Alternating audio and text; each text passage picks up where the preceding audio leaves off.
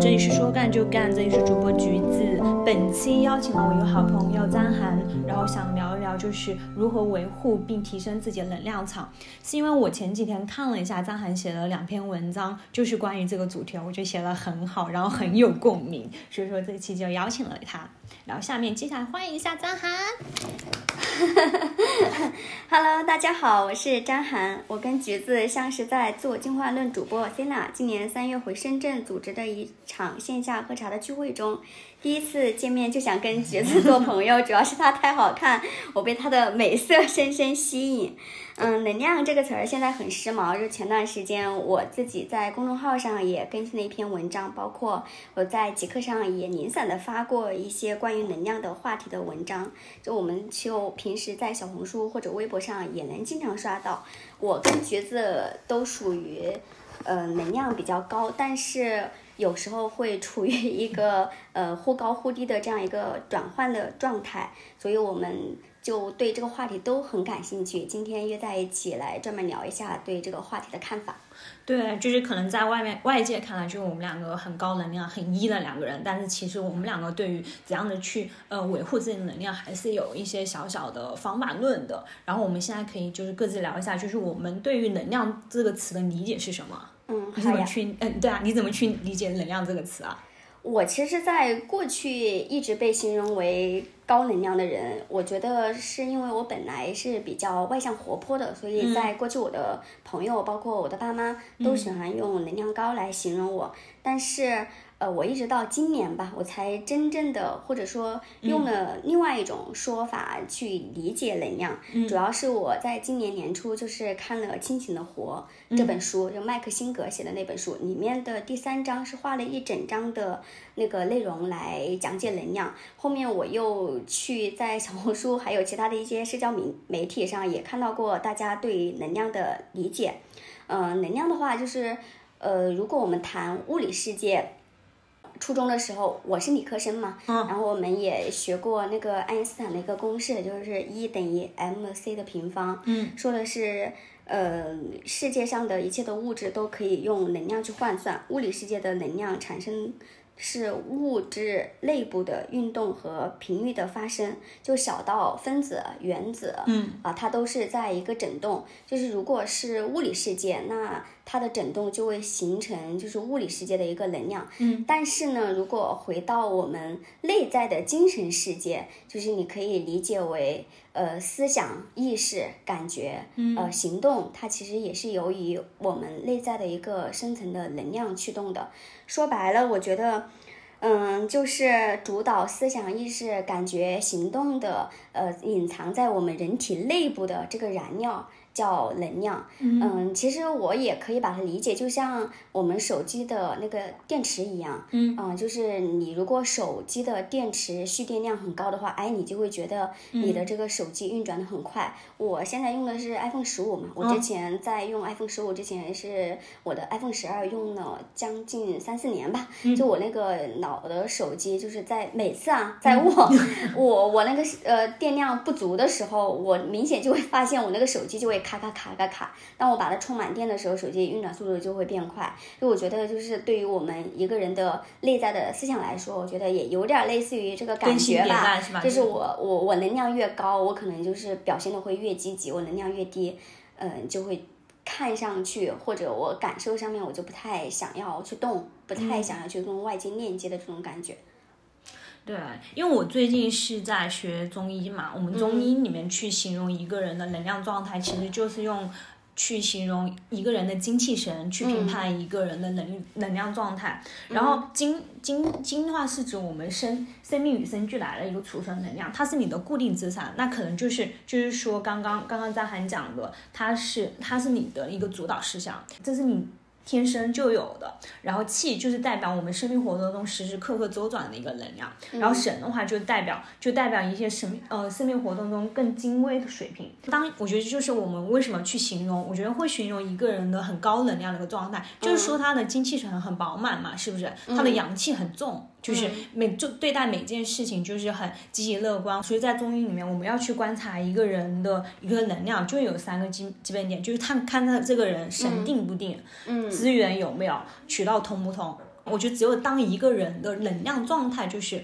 很好的时候，他做事情才会做的很成功，就是必成事儿，你知道吗？你看他一个人做事情的时候，他神定不定，对于这件事情是吧？有没有把握感？是不是神定不定？然后资源有没有？那他有手里有没有这些资源去做这些事情啊？然后渠道通不通？就是就是看一下就是流通性嘛，对。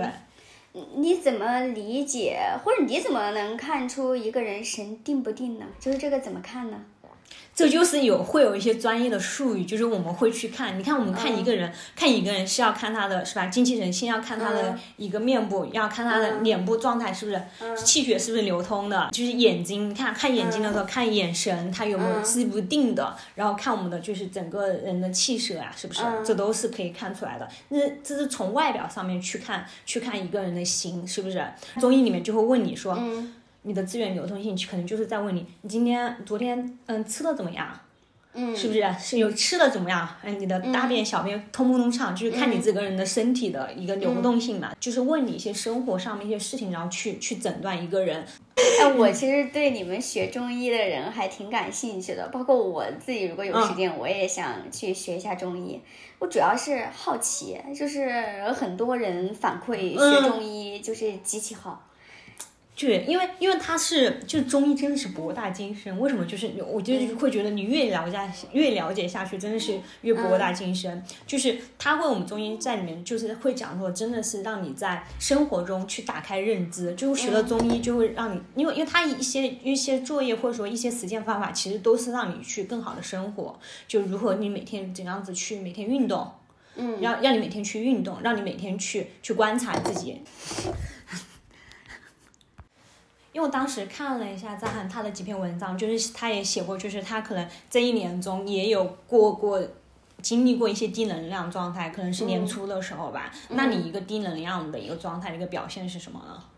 我觉得如果要谈低能量到高能量，我我可能想把时间周期拉得更长一点，因为。呃，从我读书，然后工作到现在，就是将近就是七八年的时间吧。就是我觉得在这个漫长的时间周期内，我其实经历了从低能量到高能量的一个转换。嗯。啊，就是低和高，我们现在来谈这个词儿。嗯。呃，我是之前在一些社交媒体上看到大卫霍金森的一个能量层，那个十七个等级的，就是他是把那个能量分为低跟高。嗯。然后。比较低的能量里面，可能就有就是恐惧、愤怒、嫉妒，嗯嗯，然后什么欲望。高能量就是爱，呃，喜悦、平和，对，什么之类的。我是明显的有这种从低到高跨越的这种感觉的。嗯，在今年以前吧，其实也包括今年，我觉得我从在低能量的时候是经历过两个比较大的那个呃人生经历的。嗯，我觉得第一个。呃，是情感透支的时候，嗯，呃，就我我我就是以前读书的时候，呃，就谈过一段恋爱，然后就当时可能有各种原因就不太合适吧，就是在那段关系当中，我觉得是带着深深的恐惧，还有一些悲伤，嗯，嗯，就主要是。呃，那时候其实是初恋嘛，嗯，初恋你其实还没有学会对关系怎么样去处理，嗯，你也会很难去接受分离这样一个结果，嗯，你就害怕，嗯，你没有经历过，所以那时候我觉得第一是恐惧，嗯，就跟很年轻的时候大家其实都有过那种经历，就。害怕失去他，对，害怕失去，然后害怕觉得找不到更好的。就我觉得大家在很年轻谈恋爱的时候，可能都会有这种情感经历，然后也会悲伤，就是你本来已经习惯了跟这个人呃的一些日常的生活，但是由于没法在一起，嗯，你就会感觉到呃。嗯，本来你期望两个人可以做的事情，然后现在你只能一个人去做，就也会有悲伤的这种情绪。然后就是恐惧和悲伤这两个很明显的情感，在那个能量层级上面都被划分到比较低频的。嗯，我觉得这个是，呃，我在读研究生，嗯，刚毕业的前一两年，我觉得。嗯，你看，都已经将近三到四年了，都是 被这两种感觉就是深深的，就是驱动的。嗯，然后第二个，我觉得是嫉妒和愤怒。有有段时间会很嫉妒他人嘛？就你会觉得自己很不好嘛？就是嫉妒，我觉得是这两种感觉，我觉得更多的是发生在我近一两年的职场的感觉里面吧。嗯因为职场里面的整个的那个导向 KPI 导向，它 KPI 导向或者说嗯。打绩效什么的，他就是会去把人去嗯评级、划分圈子。我其实呃，以前我觉得我会很嫉妒那个绩效高的人，我就会觉得怎么拿高绩效的人可能不是我。包括就是我刚刚在开麦之前跟你聊的，我就是最近职场上遇到那些问题，我觉得我也是愤怒。公司里面出现的一些做事的方法，可能跟我本人的价值观不太匹配。就是当我遇到跟外界的这些冲突的时候，我觉得我是处于愤怒的这种状态的。嗯啊，就不管是是谈恋爱的时候那种感情上面的那种，嗯，不太呃让自己舒适，它会让我在一个较长的周期内，呃，悲伤、恐惧，更多的是一些自我怀疑，是让我处在比较低能的状态。还有就是在职场里面，你跟你的同事由于一些观点不合，他让你呃处于愤怒的那种情绪，或者你在一些绩效考核的时候，你觉得别人得到了你没有得到，产生的一些嫉妒，其实都是嗯，在这个时间段，你都会觉得你整体的状态其实不是很好的。嗯。嗯，呃，我这个状态不太很好的时候，我直接的感觉或者我最直接的表现就是我会睡不好。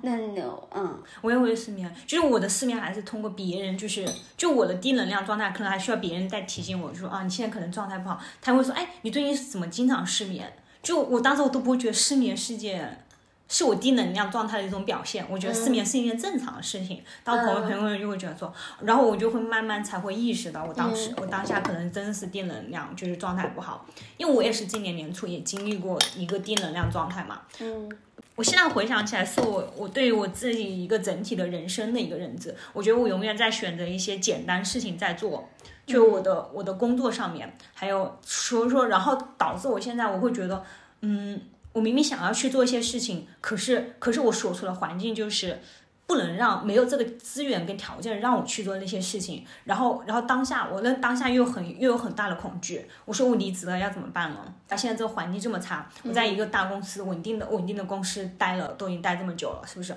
我可以继续待着，可以跟我旁边那些同事一样，就是待到三四十岁都是 OK 的。嗯可是我内心的就是那个欲望野心要告诉我说，你还是要去想一想，你到底想要去干什么。然后我就会发现说，我前我前几年的职场，我都是在选择一些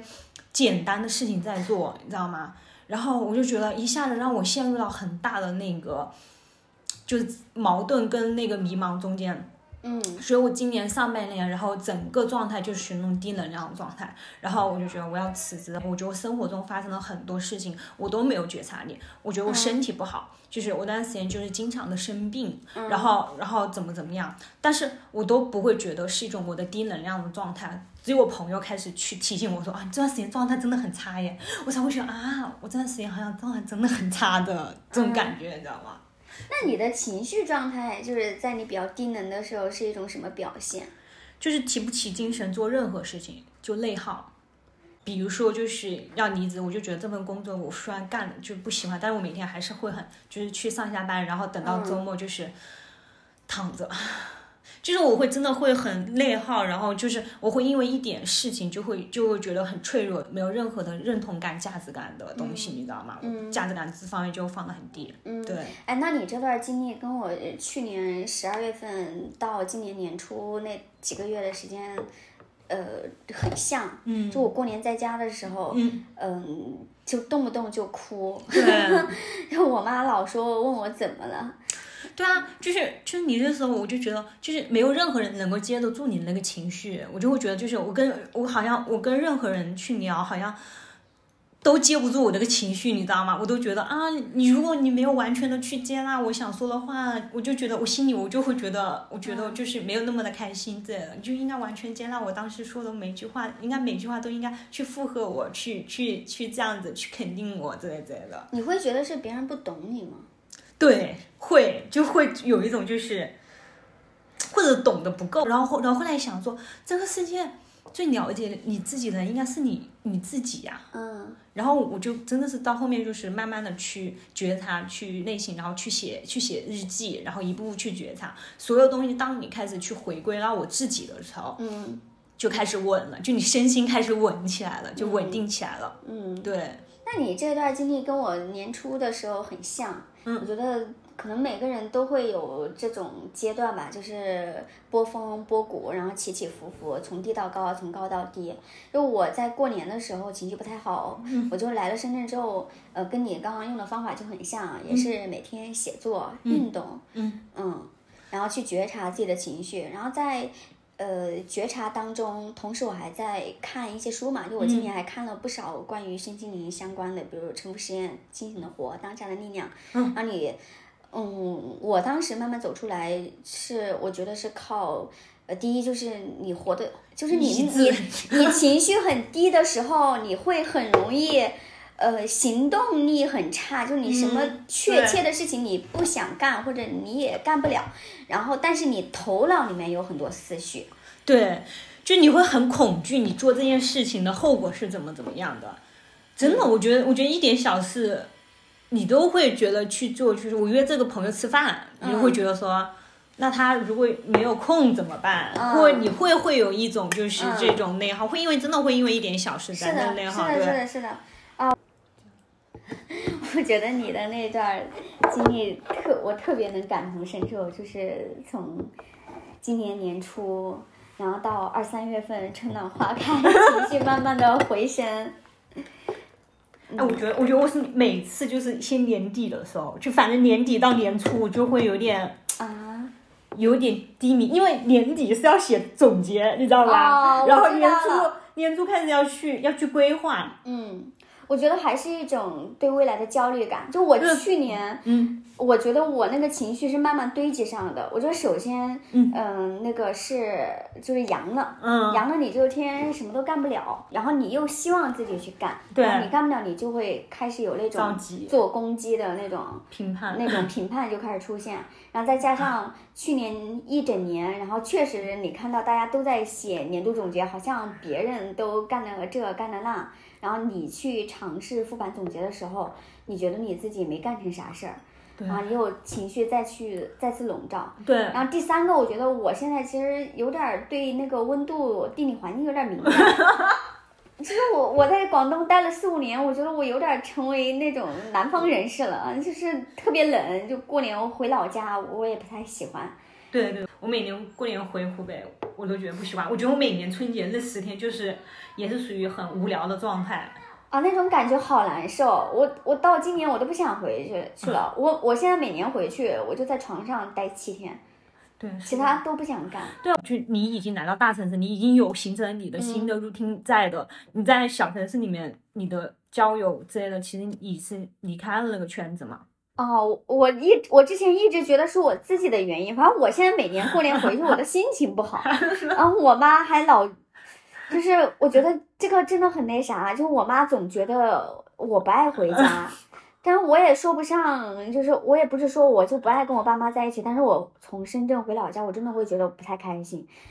第一，我觉得可能就是回去很冷，你只想窝在床上，但是我在这个广东，就算是十二月、一月份，你还是能干啥运动啥的，你还是能正常干嘛。然后你也不是像过年回老家穿个羽绒服就缩手缩脚的。你看现在我们还在喝茶，嗯，就是就身心舒展的撑撑开的那种感觉。然后第二就是过年回老家真的好无聊，就是说的那些东西都感兴趣，然后尤其是那我觉得很无聊的什么催婚之类的话题，你就觉得跟这个人格格不入，然后你就觉得身体也不舒服，然后心里也不舒展，就身心俱疲的那种感觉。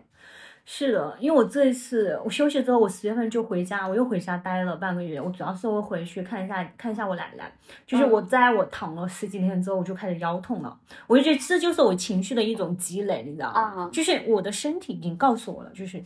这个地方不适合我，嗯因为我会觉得每次回家好像我就回老家会有一种那种原生家庭的业力在，就是你其实你会有些东西环境的改变是你没有办法改变，但是你又很想逃离。但是原生家家庭这个东西就是你没办法，每年回家你都要去不断的去去进入到那个环境里面去，嗯，是吧？那你的那你高能量，你经历过了那个一年之后低能量的话，你现在你后面你后面怎么样就是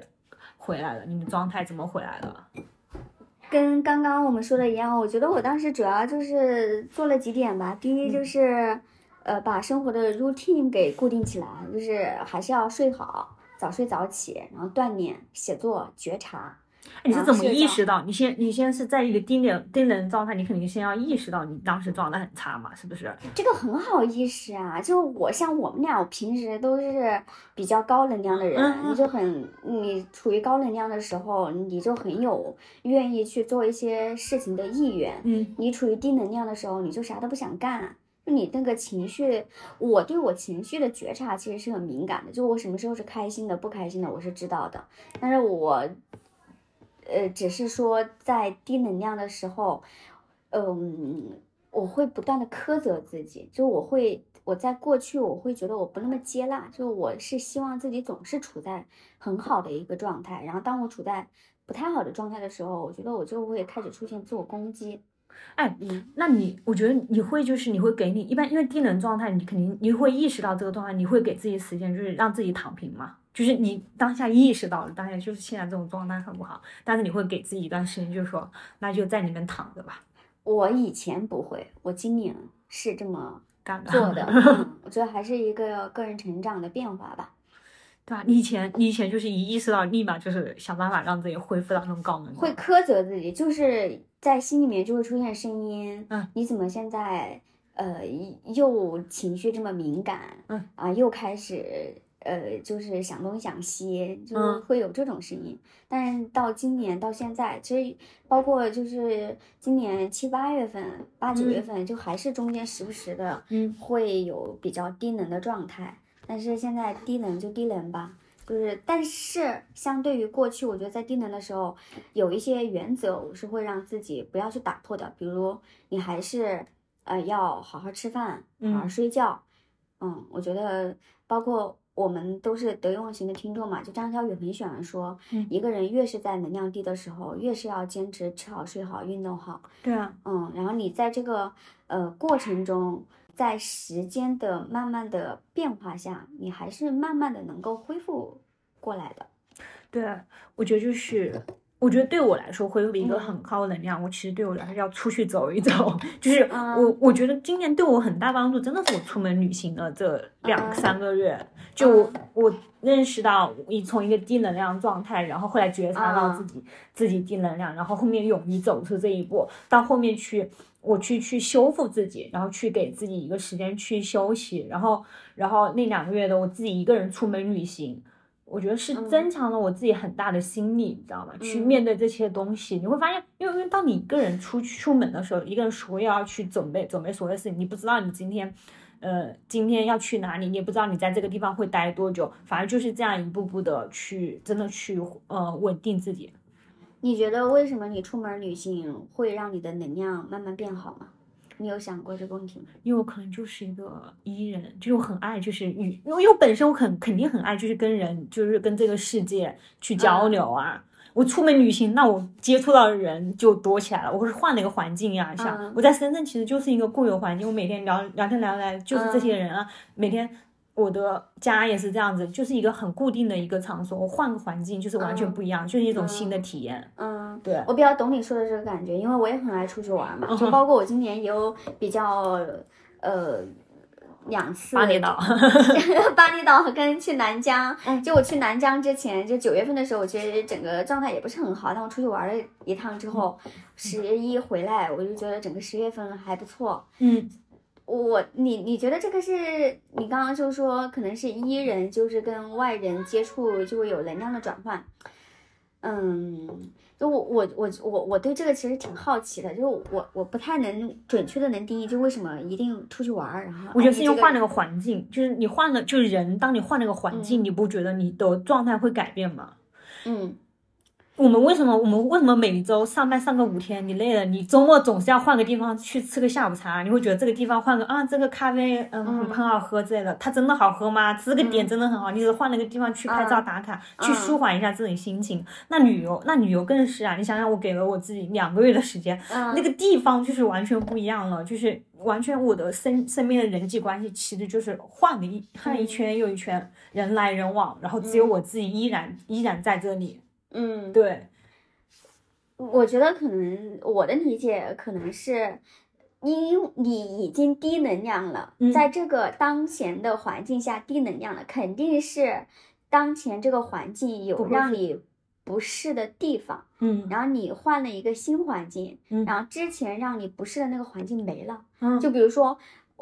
对我来说，我焦虑可能是我工作太忙，嗯，然后导致我就是日常生活可能我没法去早睡早起、运动什么之类的。我出去玩，我就这些东西就都消失不见了。因为出去玩的七天，我可能晚上就可以，因为白天玩的很累嘛，然后晚晚上睡觉睡的就很香，然后我也不用天天考虑我工作上面那些事情，就是在你低能量里面诱发你。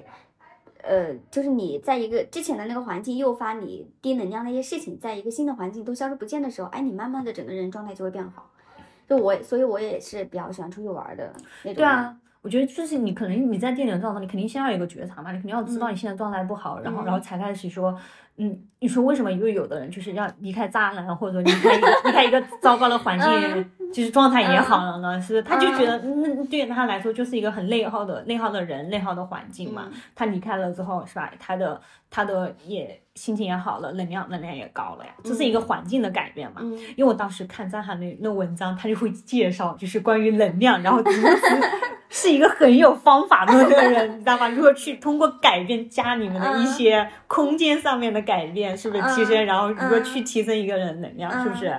我觉得总的来说就是流通起来吧。其实我我在以前不懂这个点的，嗯，包括其实我觉得现在我身边一些朋友可能都不太懂这个点。嗯，你你发现吗？因为你越是能量低的时候，你越是要跟外界进行一些信息或者一些交换，嗯，或者空间的交换，嗯，其实它是跟你的尝试是反的。因为我们在低能量的时候，我们很喜欢就是啥都不想干，窝着，就是窝在家里面。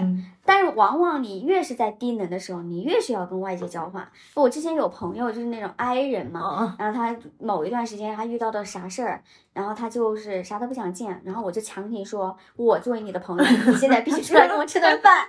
然后他可能出来吃饭，他还在那儿，因为我我有过这种经历，我知道他内心是怎么想的。然后我现在情绪很低，我不想见人啥的，我说你必须要出来跟我吃饭。然后他就是。呃，真的，因为我们关系很好嘛，所以我这么说话的时候，他还是出来了。出来我就跟他扯些有的没的，然后吃饭就点一点好吃的。然后之后我就问，哎，你现在会不会觉得心情很好？然后我现在确实觉得心情比刚刚吃饭之前好很多了。我就说，你看吧。你越是心情不好的时候，越是要跟外界有一些交互，说明什么？说明我们身边要有拥有一个高能量的朋友，就随时能够在你低谷期的时候拉你一把。啊，对，啊，所以你肯定是你朋友中间的高能量。高能量，就是我就没就就没有办法有人拉我，你知道吧？就是我已经算是我朋友中比较高能量的人了，就是他们就拉不动我了。嗯。嗯，所以就所以就只能靠我自己内省，然后自己治愈自己，然后自己出去走一走。对，嗯，哎，那你恢复了之后，就是你觉得你现在能量水平怎么样？或者你觉得你就是很平和，就很平和。我现在不是就是，嗯，gap 期嘛，gap 期，你说别人问我，我也可以说是无业游民，我也可以说自己是自由工作者。就是你想想，你的离职这段时间，就是我会很平和的去面对面对我这段时期。你想想，大多数人会在这个时区会很焦虑，会很空虚，会很无聊。可是，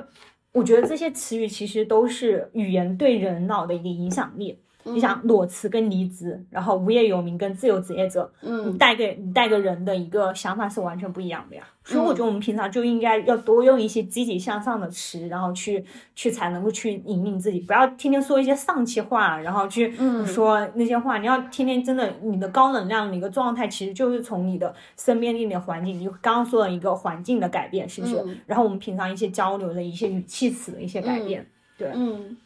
那因为我去你那你现在就是日常生活是怎么样的？就是你平和是一个比较概括的词儿吗？或者是一个比较真？我现在就是每天没啥事干，因为我之前给自己定的那个计划就是嗯我明年再去找工作，我今年就是多去自己尝试。我今年就是想说，嗯，我现在报了几门课嘛，我把我的课每天每周它有几节课，然后把它上完，然后平常就去找朋友录录播客。那至于说我可能在做这两件事情过程中，其实就给我带来了很多的启发跟认知的一些东西了。嗯，那你真的好稳呐、就是我如果是你，嗯我都做不到，我天天对恨不得把自己安排的很满。对啊，对吧？你你是你你这两年就是要明年要离职，提前两年两三年规划的人，我真的是。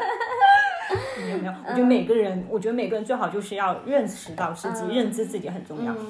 嗯就是我不可能像你一样，就是提前规划这么久，你也不可能像我这样随性。就是两种做法都会让我们觉得很难受。我们唯一做好的就是要选择自己合适的方法去、去做自己当下的事情。一个稳的状态就是你在不断的去了解自己，越来越知道自己是一个怎样的方法嘛。对，嗯然后我处于高能量的时候，嗯啊，我我有几个观察我自己非常明显的表现 就首先我的睡眠，就是我不是那种。嗯，说就我我以前读书的时候，我们有个室友，他是天大的事儿塌下来先睡一觉再说，嗯睡一觉，第二天万物晴朗的嗯这种感觉，就是他的那种糟心事儿，他可以通过去闷头睡一觉来解决。但我不是这样的，就我明显的就是我我情绪好与坏，能量高与低，会直接影响我睡眠。嗯所以当我处于一个很高能量状态的时候，我基本上就是入睡很快。像像我以前读书的时候，因为我刚刚在前面也分享了嘛，就可能有各种悲伤恐惧，我那可能躺在床上一两点。都睡不着，但我现在就是最近状态还不错，我基本上是我说我要睡觉了，啊，可能过三十秒之后我就已经睡着了，就是睡眠质量这么好，只要对三十秒。啊，是，我现在就是说我现在要睡觉，我就马上就睡着了，嗯，是吧？你不是这样的吗？我不是，就是就是我可能我可能就是我需要，就是我的状态也是要吃得好、睡得好、运动，因为我大部分时间周一到周五都是自己在家里面嘛，嗯。然后自己在家里就每天要这三样我都会做到，就是嗯。吃自己有可能自己做一下，嗯。然后然后有呃就是运动好，就是我每天会在家跳跳操，或者说去公园里面去走走，到晚上我觉得自然而然就睡好了。我现在我现在这种离职期的离职期间的这种状态，作息时间比我上班的时候好多了，就现在都不熬夜了。我觉得上班的时候，就是你总会有些事情需要你去晚上需要你去解决这个，然后晚上就会，唉，就很烦躁。就是自我的那种空间的时间的匮乏感，就你上班上一整天，嗯然后你到晚上你就很想给自己放空，对，然后一刷留手机，白，对，然后就我就觉得我就必须要去搞点啥，然后才能对得起我今天嗯，这一天。嗯，对啊，嗯，这个这个就我也有很明显的感觉，就是越忙的时候，晚上越不想睡觉。对啊，你就觉得这两个小时是我。好不容易争取到两个小时，明天八九点钟我又要上班，就使劲的在这两个小时，然后两个小时延长到四个小时，嗯，就是会很影响到你第二天的状态，就反正就是一个死循环嘛。因为因为这个环境，就是我觉得可能真的是因为不上班的时候就没有那么多糟心事情你来去对待了，你我你就我就接触不到那么多人了呀，就每天是不是每天就就很简单，也还挺好的。就是刚刚说回来，嗯，就是刚刚说，反正我状态比较好的时候，反正就是睡得很快，嗯，然后早上我，而且我那个睡睡觉时间也、也比较固定，就我的生物钟基本上已经形成了，嗯，一般就是五个小时，呃，五个睡眠周期的样子。然后加起来可能就是七个半到八个小时左右，然后早上就会自然醒。我从很多年我都不用闹钟的，就早上自然醒之后，我可以马上醒来就起床，我从来不赖床。对，加上这一点真的很绝，就是。我我跟他一起度过，然后他这里醒来立马就起床，就我醒来之后，我可能还要想赖一会儿，就是想要赖一下床之类的，他就立马起来，我要去运动了。天哪！就是睡得快，起得比较顺畅，然后起来的时候，因为睡好了嘛，就神清气爽。嗯，因为我是个接人嘛，然后由于我睡好了，然后神清气爽，所以我在白天的时候就是能够把自己的时间排得满满的，就是从早到晚。嗯可能我从早上八点起来，能够到晚上十一点，嗯。就中间我一天当中我可能能做十几件事儿，就是一件接一件的，就是、就是行动力很强，都能早上九点钟去上个普拉提课，嗯，然后十点到十一点去做个美甲，嗯，然后十一点到十二点回来做个饭，然后做饭，十二点到一点睡午觉，然后睡午觉起来，我可能就打扫房间、洗衣服啥的，然后搞完了，我可能就会写点东西，然后晚上出去跑个步或者跟朋友吃饭，就是能能这样从早到晚排到晚，嗯，就是这个就是。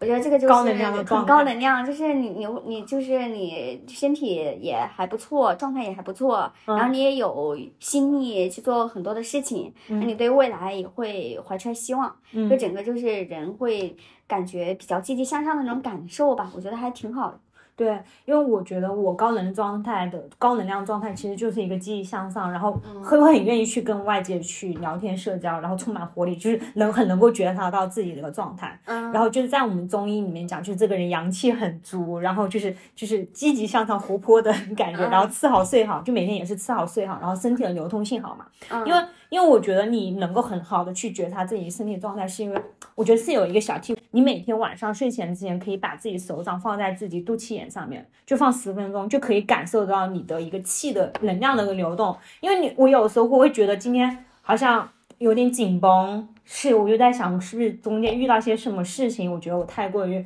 太过于紧张了之类的，然后就可能就晚上的时候慢慢去调整。然后遇到一件事情，比如说我要去录播课，我就会立马去邀请他，哦，我们今天来要录下这个话题，然后立马把大纲写下，而不是说在那里犹豫中，就是说，哎，这个人好像会不会就是我邀请他，他会不会没时间？这大纲内容我要怎么怎么写？我是不是要就是要怎么去完善它？就要要怎么写得更好？我就会追求，如果我低能量状态，我就总是在在一件事情中，我总是想要想要追求一个更好的状态。嗯，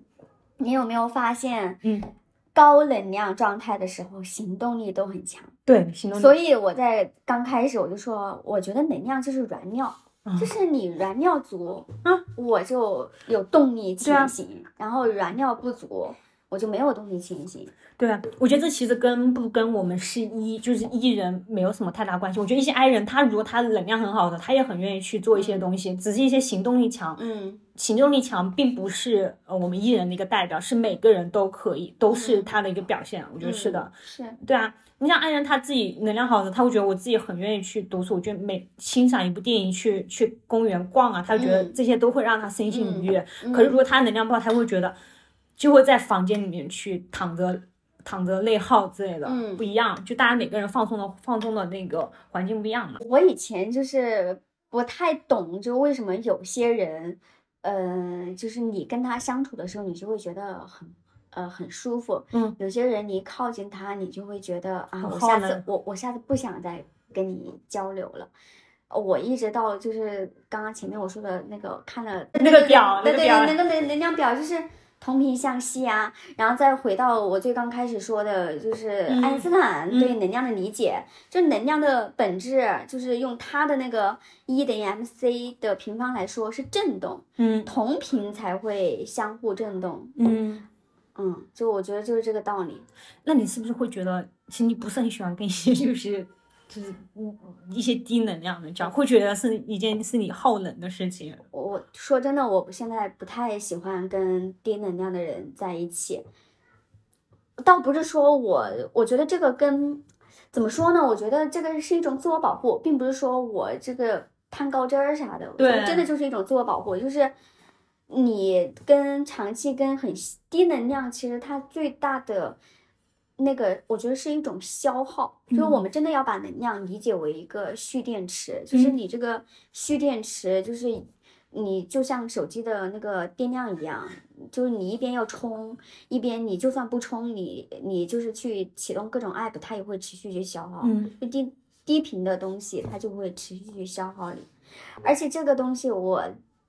很有一点感悟，就是我在读书的时候，因为我那时候整个能量状态不是很好嘛，我那时候还很喜欢听那种伤感情歌。真的，就是你好像就是你自己是处于低能量的时候，你真的就喜欢去听伤感情歌。嗯，你是高能量的时候，你可能会喜欢去听很轻松欢快的那种歌。嗯这个不就是同频相吸嘛？嗯，我也觉得我以前很容易很容易陷入到我我以前很有这种心态叫做助人心态，其实我很我很圣母情节。后来发现就是我后来就是不是有个有个表情包吗？什么、嗯放下助人情节，尊重他人命运，就是这个表情包我我有段时间用了很久，就是因为我每次在遇到一些事情的时候。我很容易带入进去，带入到他的环境中，然后我怎么着，我就一下子就会很拉低到我的能量，你知道吧？嗯。本身我其实这件事情跟我没什么关系，但是可能是因为他是我的朋友或怎么样一些亲近的人，我就很容易让自己陷进去，越陷越深，然后到后面就是哎，开始开始觉得是对我一一下很大的内耗了。嗯对，嗯，我到今年我我也深有感触，我就是觉得一定要远离消耗自己的人和事物，就是、呃用玄学一点的话说，就是保持着自己磁场的干净，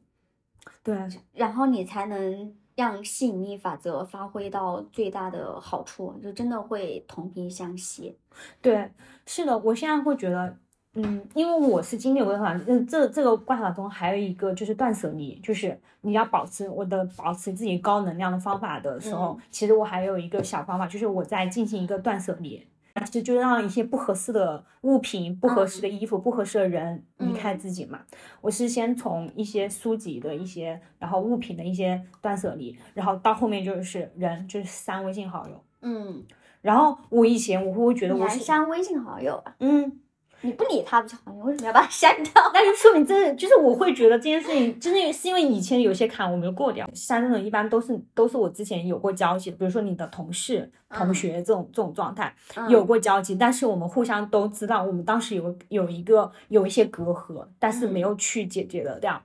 那我放在现在，我就会觉得有时候我那我有时候刷到他朋友圈，我就会总是会有一种。心情在里面，不管是什么样的心情，我都觉得这种心情不好。所以我到我到上半上半年的时候，其实是进行了一个大量的一个断舍离。清理，对，清理自己。我以前我觉得我以前还是就是很微信秒回的状态，以前是属于那种就不管谁给我发消息，我都会立马的去回复。我现在会觉得，你想你每次这种回复，其实就是让你的神不断的去嗯拉拉拉，你自己就神就散了，就乱了。然后我现在就没有这么的，我知道有些消息就是没有那么重要，可以放一下，缓一下，就可能嗯先专注做当下的事情，是吧？嗯我大家在喝茶，在跟朋友聊天，先聊完之后我再回他就 OK 了。对嗯嗯，我今年上半年也是做了很多的那个清理。嗯我、清理的，我觉得主要就是跟你很像啊，嗯就我也是做了一些很消耗我的那些人的关系的分别嗯啊，就是我就不想跟你有关系了，你以后也别来找我了。嗯然后也把自己就好多年前那些不穿的衣服，就送给我一个远房的表妹。嗯嗯，然后在这个过程中，就是我觉得就是整理衣服还蛮神奇的，就是确实你去把你的衣柜打开，然后在里面去找你的一些衣服，就就有一些东西，嗯有些衣服虽然可能是前几年买的，但你嗯再次拿出来的时候，你觉得你还想很想要。有些衣服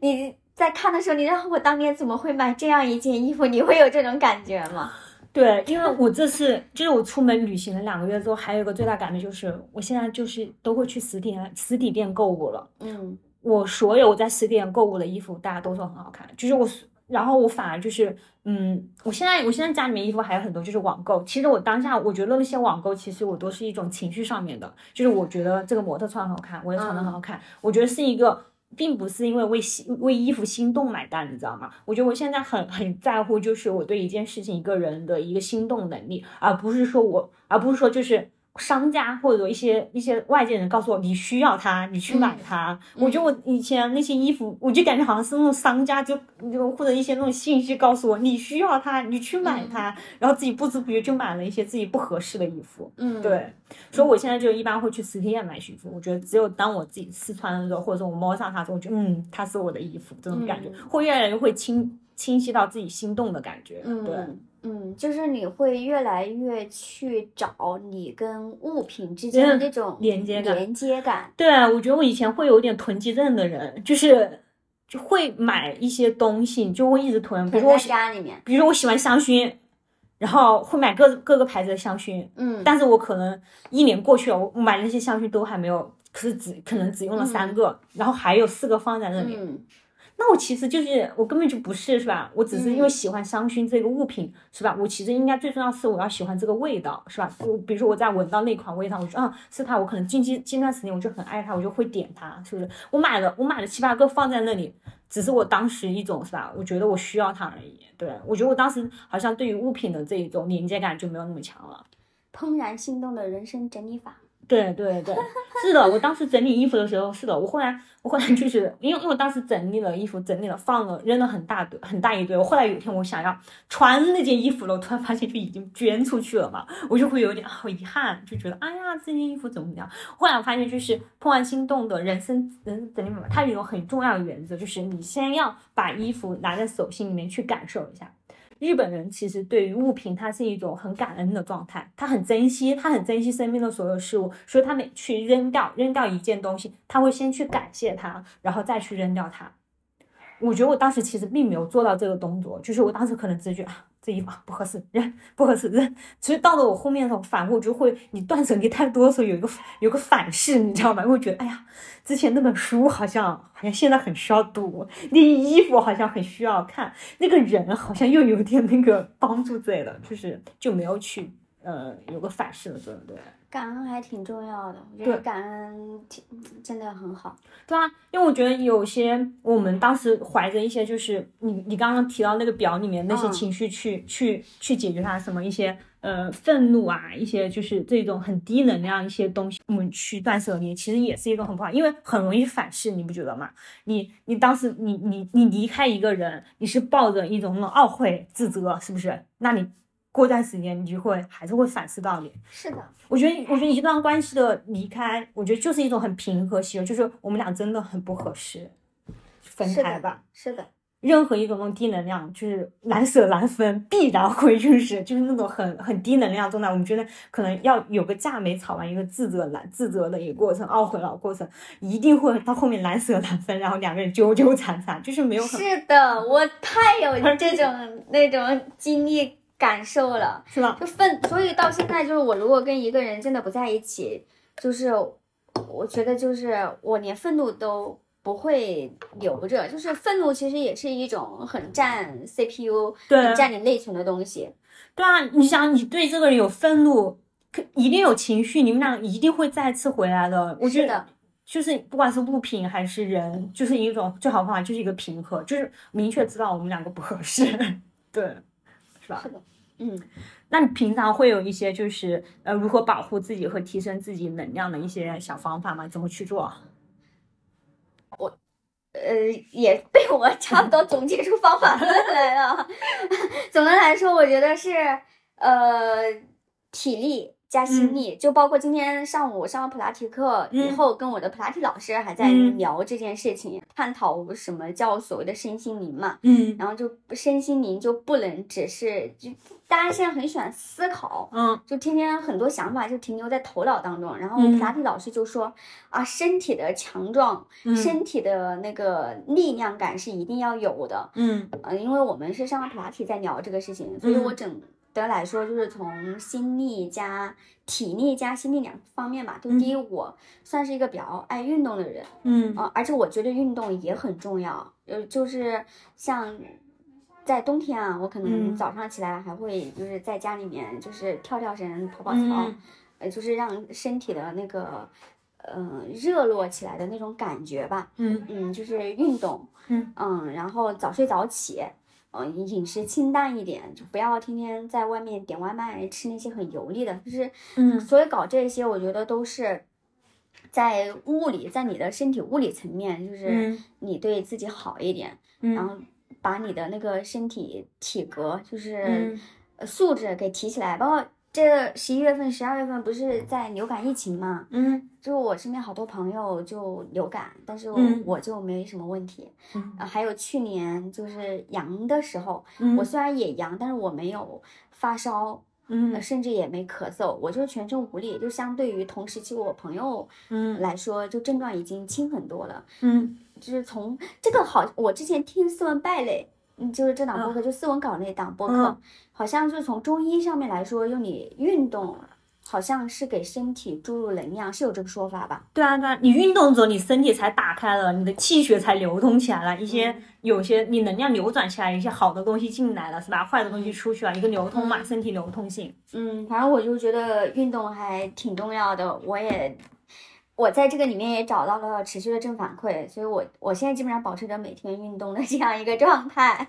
我觉得，我觉得是他在你找到就是你喜欢合适的运动，是不是？你你开始，因为因为我觉得有些人他没有办法培养一个好的运动习惯，他是没有找到他自己合适喜欢的运动。嗯，是的，就我在这运动这个过程中，我觉得我也乱七八糟试了很多。嗯，确实就是不同的运动形式对不同的人来说是很重要的。比如我其实很喜欢跑步，因为我耐心好。嗯，但我不喜欢打球。就我有朋友其实很喜欢打羽毛球、打网球什么之类的。还有就是我其实，在读书的时候，我还尝试过跳舞哈，然后交了很多钱，就是跳舞也没继续下去。但是我今天上普拉提课，我就感觉这个运动形式也蛮适合我的，我就一上就坚持了快一整年。哎，你为什么去选择普拉提了？瑜伽呢？因为我喜欢。我最刚就是在普拉提跟瑜伽之间，我其实是纠结过的，嗯，然后我分别在这两门课里面也都去上过体验课，后来我还是选择了普拉提，嗯，单纯的我觉得普拉提很有力量感，嗯，就是瑜瑜伽更柔，嗯，对，我就很喜欢那个身体有力量的那种感觉，嗯。嗯。可以，你先是要有一个好的运运动运呃运动习惯，是吧？嗯，就是早睡早起，坚持运动，然后注意饮食。我觉得这个就是从体力上面，嗯，去让自己处于一个比较向上的这种精神状态嘛。嗯，对，因为中医角度里面呢，就是。开源节流就是如何保护跟提升自己的能量嘛，嗯，其实就是要如何去提升自己的阳气，避免能量消耗，嗯，可能就是我们要提升自己阳气，可能就在中医里面可能需要一些艾灸、针灸，然后补一下。因为我最近其实艾灸、针灸是在搞啥？不太了解。你你去做过推拿没？没有。哪天去做一下推拿，去感受感受，就是。还蛮 舒服的，就是因为我这段时间推气血让经络流通吗？对对对，对对对，推气血先让你经络流通之后，然后再通过艾灸这种方法来给你补气。那艾灸是干啥呀？艾灸，艾灸它会有个艾灸盒，然后放在可能它会艾灸你肚子或者腰上面，然后给你补气嘛。为什么你去按摩的时候他会说你，哎呀这块结节，哎呀咯吱咯吱响，什么结节堵住，那他肯定先给你按摩，用油给你推拿，先把你的经络给经。推舒畅了，然后再，然后再通过给你架个艾灸盒，然后给你补气，然后反正我是我是觉得我每次我每次做完艾灸针灸的时候，能量状态也好很多。然后下次可以去试一下。对啊，然后就是会多晒太阳，然后人要人要人要健康，就要多接接天地的阳气，就是 人要多去一下没有没有天花板的地方，多去待一待，像这种大自然嘛，就是多去晒晒太阳啊，吹吹风啊，看看树啊，看看云啊，然后还是就是中医里面还是要多运动，然后生命在于运动，运动可以生阳，就是还是刚刚大家讲，我们要去选择自己合适的运动，然后有规律的去坚持下来，然后对我来说可能要去多交互。然后建立一个稳定的人际关系。嗯，我在高能量的时候，我就很喜欢跟人就是交互、聊天啊之类的。嗯。节流就是不要熬夜，真的不要熬夜。然后调整饮食也是不要吃的太多，因为吃的太多的时候，你很容易伤到肠胃。你晚上的时候其实是睡不着的，然后你对你的消化不是很好。然后要少玩手机，太伤神。我觉得有些，我觉得我们现在很大的那个内耗或者说神散，其实就是你玩手机玩太多了。你说这个我也很有感触，就是你刚刚提到节流嘛，我觉得那个社交媒体的信息流真的要少刷。对啊，因为我我很很多东西，我就是想到这个点，我以前也是不懂这个，为什么说你要少刷信息流？是因为信息流那些东西，从又回到我们那个能量表上面，我觉得信息流的东西很容易让你引起嫉妒、羡慕，就它就属于就是羡慕、嫉妒这个东西，你你可以看在那个表里面是归被归到那个低频能量的，是吧？对，我在年初的时候，我状态不是很好的时候。我有明显的那种感觉，就是我看到别人，呃，我我觉得我现在很惨，然后我看到别人做成了啥事儿，就是那种感觉在我心里面流动的时候，我会觉得更不爽。对，对，所以那段时间我就是很不好的时候，我就小红书就都停止刷了，然后一些什么别人的公众号，然后复盘总结，说我今年做了啥啥啥啥事儿，我基本上都不看了，我就就一个人待着，就是跟外界减少联系。就慢慢慢的就是你把你所有的专注力都回到自己身上的时候，会好很多。嗯，是的，因为现在信息流太乱了，我每天打开微博，我我都不知道他给我推荐个什么东西，就是明明是我不是我关注的人，然后然后给我推一些乱七八糟的那些信息流，所以我现在都很少刷我的，一般会刷一下极客，我觉得极客上面知道那个信息流还是比较稳定的，真的要晚上，我觉得现在就是晚上你睡前。至少一两个小时，就是不要玩手机，就把手机放放在旁边，就减少这个内耗。我一般在睡觉之前，可能就点香薰、听歌、泡脚，对，然后写写复当日复盘，就是真的要在睡觉之前，因为睡觉是要你情绪稳定嘛，你不要去搞那些很容易引起你神经很活跃的那些事情，所以在睡觉前真的就。尽量不要去刷信息流，尤其是看一些社交媒体网站，你会越看越兴奋，兴奋到你不想睡觉的。对啊，就是你那些信息流，就是你看与不看，哎，你过几年看，其实都一样，就是跟你没多大关系。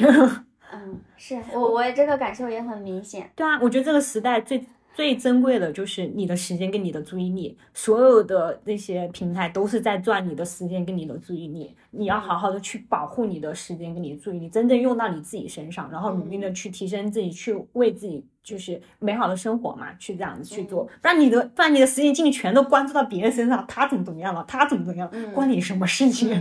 主要是一万小时法则可以练习，就是你真正想干成一件事儿，嗯，是需要你持续在某一个领域去花时间跟精力的，嗯，就是要专注。是的，然后还有一点就是要减少情绪内耗，就是你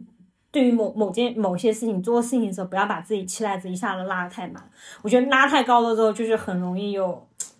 会很容易内耗，你会有自我评判的一些东西出现，然后你的内耗的情绪都会很大的。嗯，我还很喜欢做一件事情，就我现在基本上每周都做。嗯，我很喜欢 City Walk。嗯，就我住的房子周围四五公里，基本上都被我逛烂了，就是什么菜市场、什么咖啡厅、酒吧、呃裁缝店儿，我都知道。就我每个星期，我虽然是个 E 人。但是我在每个星期 会给自己留大半天，就专门在我家附近去 City Walk 公园儿。对啊，我觉得这很好。我觉得是你是在建立就是人与社区的关系，因为我觉得我们现在都市人其实你跟与社区、跟与市场的环境其实是很薄弱的。好像我在这边住了两年，我都不知道，你都不知道我社区是一个什么环境，你都不知道我楼下的菜市场在哪里。嗯，这一点也是我当时嗯。状态不好的时候，我意识到点，我住我在我那个房子，我住了三年了，我都不知道我楼底可以晒被子。嗯，好吧，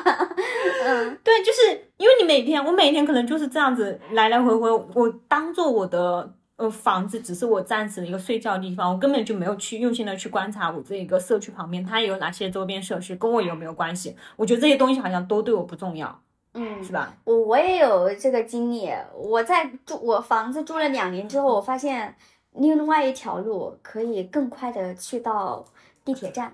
但是我之前从来就没有 尝试探索过，然后老是拿第一次我找到的那条路，就是每天都日日常的那样去走。只要有一天周末我没那么忙，嗯，我在家附近闲逛，哎，我发现哎这条路。这更近了，我竟然住了两年，我都不知道。对啊，我觉得就是高能量，可能还有状态，你就会认真的去生活，就生活在当下。对于你周边的会有觉察，就是你知道我生活在一个什么样的环境里面，我会和什么样的人再去做一个互动嘛？对。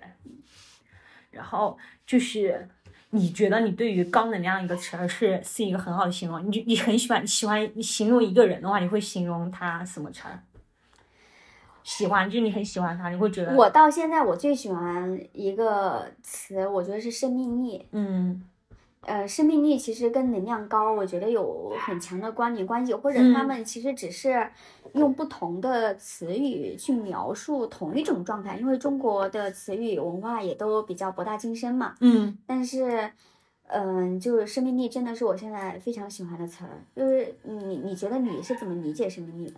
嗯，因为生命力这个词是我有一次我在想说，抑抑郁的反义词不是快乐、开心这个，而是你对于你对于生活有没有生命力？嗯，就是你抑郁，就是你对什么事情都提不起来兴趣。我反而觉得我。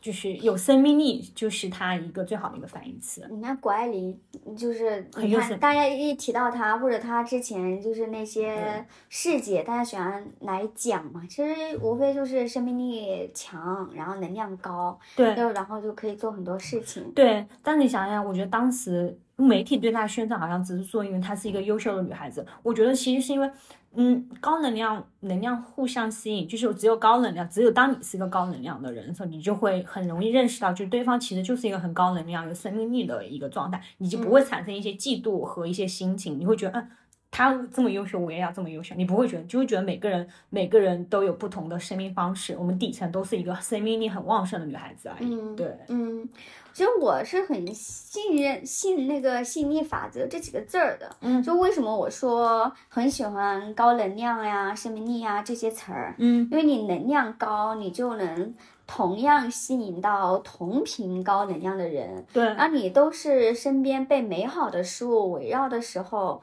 你会充满喜悦，然后你会有持续的这个行动力，你就能干更多的事情。然后你因为持续在行动，然后你肯定就能在一个相对长的时间周期内去取得一个好的结果。对，是的，我觉得我们每个人都。应该去保持自己一个高能量的状态，就是我觉得女孩子很容易有一些不自信的一些状态的会出现。我觉得就是高能量会是一个很好的那个向积极向上一个会很好的一个祝福吧。嗯，你不觉得我们女孩子一生会有很多的那个局限性吗？我觉得我身边就需要，我觉得我身边你说高能量，你说你去形容一个人很高能量很有生命力，你在你身形容你身边的朋友。你会觉得你有几个朋友能够达到这种状态吗？说实话，我我 应该算是我周围人当中能量比较高的那种。对啊，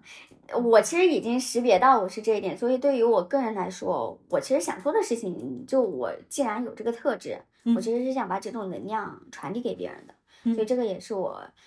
呃，一直在努力践行的嘛，就是我在尝试把我的能量传递给别人。然后在人与人之间这种互动过程中，我也能从别人那里再收到一些反馈，我觉得是一种爱与被爱的那种流动。嗯，那对我来说也是一个很好的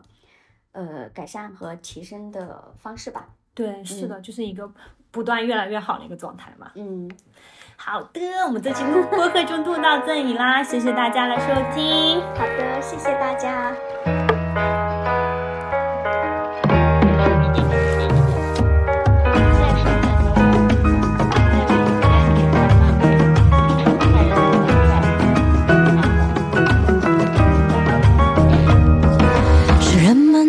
说人生像烟花般灿烂，抓紧快活，别去琢磨多自然。啊，朋友们总叫我别太纠结，太敏感，越是敏感越是难看，怎么办？时间是海，欲望是船，哪里才是